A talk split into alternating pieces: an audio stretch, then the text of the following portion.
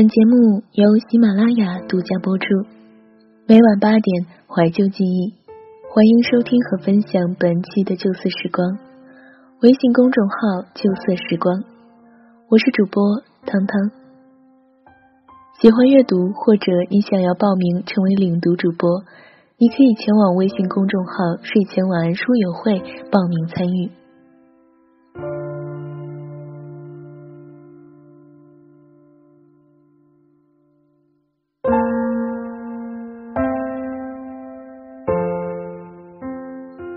乎人的一生离不开爱情故事，也许不是发生在你自己身上的，但是你的身边人，或是哪怕是电视剧上的，也会让你感受到，哦，世界上的爱情可能是这样。今天要分享的爱情故事，来自一个男生和两个女生，也许不能说是男生和女生了，应该说一个男人和两个女人的爱情故事。肯定还是你熟悉的味道，希望你会喜欢。那今天分享的文章呢，是来自夏之良授权的《相爱不是命中注定，分手却早有安排》。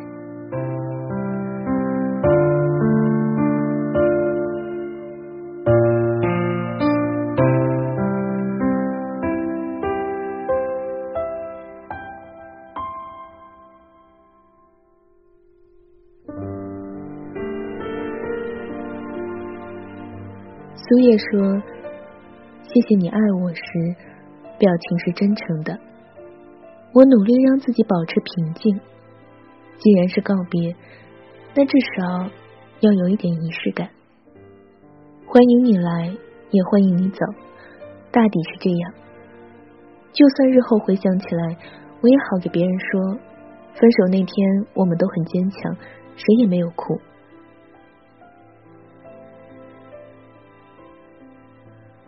七月的雨下起来没完没了。说真的，如果有的选择，我希望可以是一个阳光明媚的日子。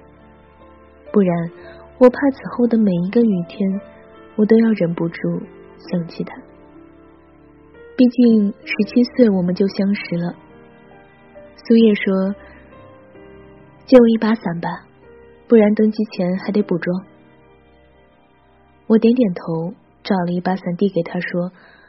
不用还了。他笑了笑，转身离开。几个小时以后，他会在异地他乡过着再也与我无关的生活。幸福或不幸，我们都要忠于自己的选择。你无法责备他，因为他为此可能要承受的更多。比如多年以后，他会说：“我曾错过了一个对我很好的人。”然后再跟身边的友人感叹。或许这就是生活吧。想到这儿，我竟然有点心疼他，疼的湿了眼眶。天下着雨，音乐开得有点大。陆儿进来时，我并没有注意到，他把一盒馄饨放在桌上，用毛巾擦了擦湿漉漉的头发，又去厨房拿了醋，然后唤我吃饭。我说一起，他摇摇头。双手杵在桌子上，托着腮帮子说：“看你吃。”我挑挑眉，便不再理他。露儿是我失恋后认识的女孩子，苏州人，说话轻声轻语，安静甜美。她说：“有几家不错的公司在招人，我抄了下来，你要不要去试试？”我摇头，继续吃馄饨。他说：“其实我已经帮你投了简历，你就去看看嘛，薪水待遇都不错。”我放下筷子，转身进了房间。在门口时，我回头问他：“你是不是也觉得我特没出息？”露儿拿着手里的碗筷，不知所措的看着我。后来他离开时。他在我门口低声的说了句：“我只是想你，不要再这么低沉。”我抓起被子蒙在了头上，又想起了苏叶。又是下雨天，我讨厌每一个下雨天。那天苏叶说：“我们相识七年，相爱五年。我希望你是成熟的、稳重的，不要像小孩子一样，头脑一热想干什么就干什么，这样我很没有安全感。”是啊，我小孩子气，没出息，所以我也不想为自己辩驳。爱情被现实水洗过以后，罪名总是单调。而又苍白，相爱不是命中注定，分手却是早有安排。我在电话里给鹿儿道歉，确实不该跟他发脾气的。鹿儿笑了笑说：“那你去面试好不好？或者随便干点什么？”想想，我确实是有些消沉了。和苏叶分手这半年来，几乎什么都没干。不是我不想，是我做了那么多事，依然没能留住他。那么，我还要为谁去奋斗呢？读大学时，苏叶就是一个特别有主见的人，优秀到一毕业就拿八千的工资。我也想，可我能力有限，于是就辞职自己做生意。今天折腾点海鲜。明天卖卖水果，收入倒也不错，可比起苏叶，始终存在距离。工作后第二年，他就升了主管，每个月有几天是在飞机上度过的。于是我决定不做小买卖了，开始和朋友搞软件开发，投了不少钱，最后血本无归。苏月说我折腾，这我承认，可我不过是想证明自己。我是有能力给他未来的，我更加的想拉小与他的距离，不用他在公司聚会时尴尬的躲在角落里玩手机。他也知道我辛苦，卖海鲜时凌晨三点去进货，开着电动车拉到早市，几点卖完便几点吃饭，所以他也不与我吵架，只是我们朝着两个边缘越走越远。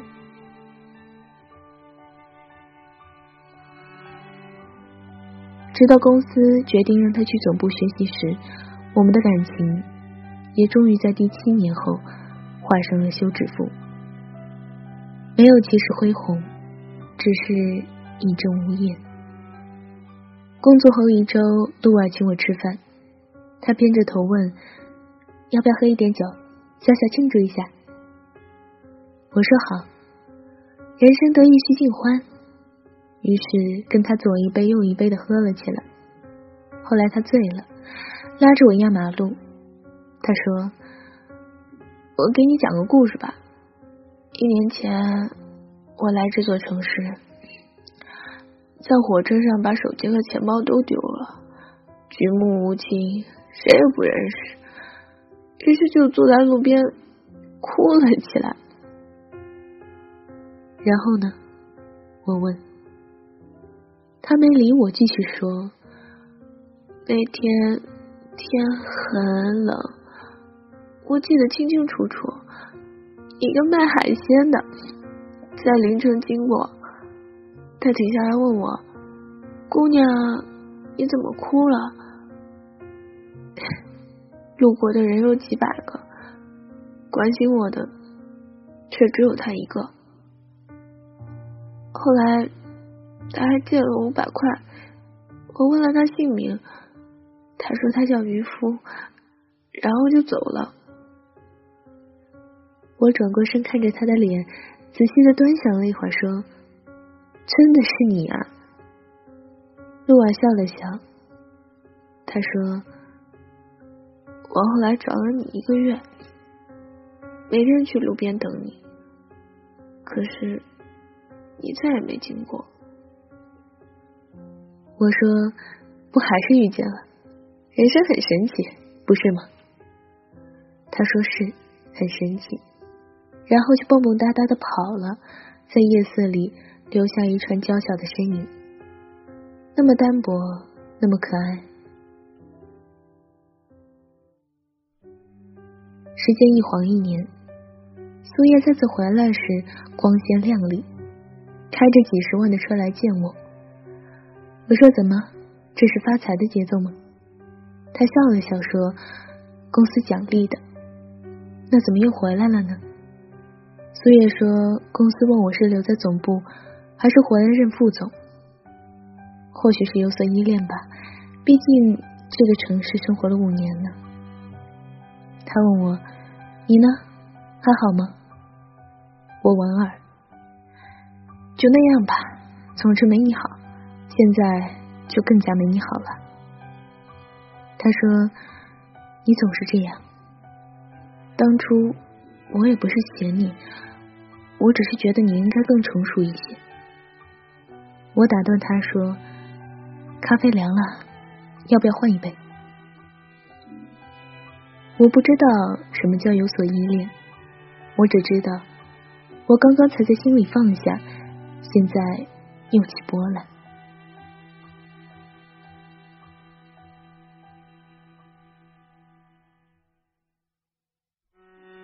陆儿问我有什么打算？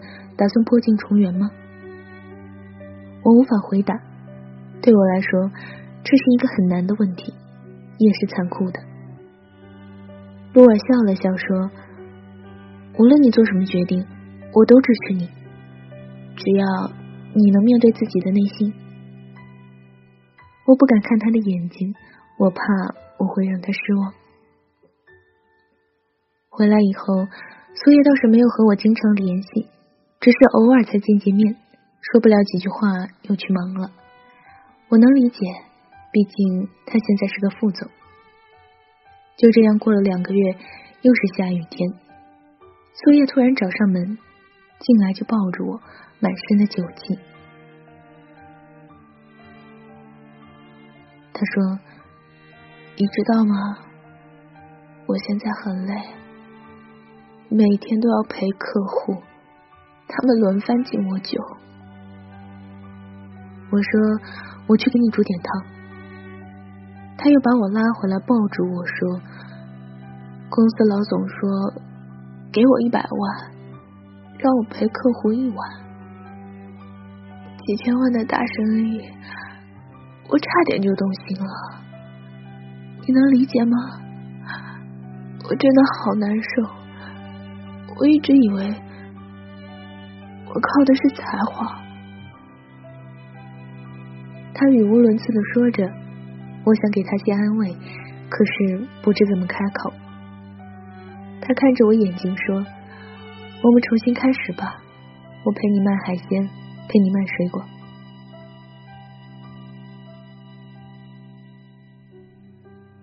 苏叶吻我时，露儿恰巧进门。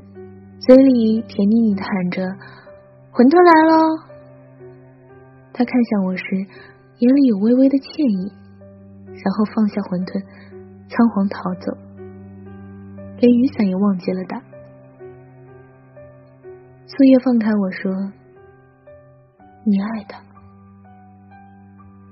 他没有用问句，那说明他懂我，可我也不知道。和苏叶在一起七年。我连做梦都想着有一天他能再回到我身边。至于露儿，那就随缘吧。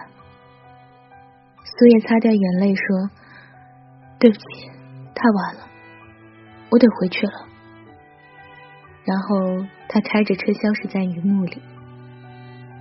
有时候就是这样，你不确定是不是爱上了那个人，但你知道你喜欢和他在一起，哪怕什么也不说。比如露儿，只是托着腮看着我吃馄饨，安静又美好。我去找他，房东告诉我他退房了，打他电话关机。后来又收到他一条微信，露儿说：“谢谢那一晚的不期而遇，在我最无助的时候给我的关怀。或许就像你说的，这不是命中注定，但上天早有安排。”无论是陪着你还是离开你，那么祝你幸福，我亲爱的渔夫先生。我想起失恋后的某个夜晚，我抱着酒瓶坐在马路边，看城市人来人往，然后有个小姑娘蹲到我面前问：“你有什么伤心事呢？不妨说出来，让我乐一乐。”于是那天我们聊了整整一晚。后来露儿跟我说：“你知道吗？其实你有从那条路经过，可是我不想还你钱。我觉得如果我们不欠彼此点什么，就会。”很快被对方忘记，所以我每天都会给你买馄饨，这样你便会记得我。可能真的就是这样吧，爱情本身就是债，谁欠谁的，谁就爱得更加深刻，还完了也就散了。苏叶再一次来跟我告别，他说我辞职了，准备回成都老家发展。我想留他，却没有理由。他摇摇头，笑得有些凄凉。他说：“我懂你，从你看那个女孩的眼神里，我就知道我们真的结束了。你爱上了他，那就好好珍惜吧。”苏叶把一把伞递给我，然后离开了。这一次，彼此都没有怨言。我决定去找露儿，无论。他在哪里？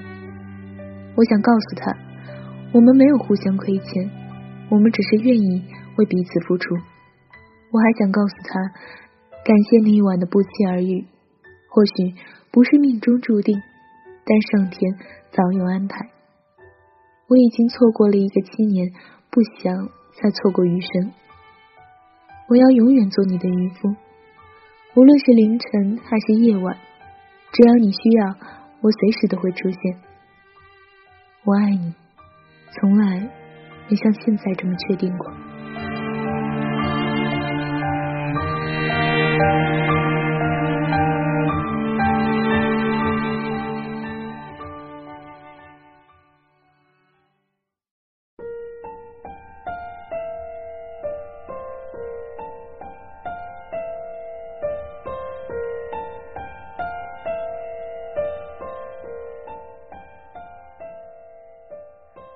这里是由喜马拉雅与原声带网络电台有声制作团队联合出品的《旧色时光》。本期节目文章分享自作者夏之良授权。一个会讲故事的男同学，鸡汤界小混混，坚持走心，坚持长得好看。著有《一生只够爱一人》等书。微博夏之良同学，微信公众号夏之良。想要阅读更多优秀好文章，你可以关注我们的微信公众号“旧色时光”。喜欢阅读，或者你想要报名成为领读主播，你可以前往微信公众号“睡前晚安书友会”报名参与。想要了解更多关于我的信息，你可以搜索“汤汤二零一六”关注我。我们下期节目再见。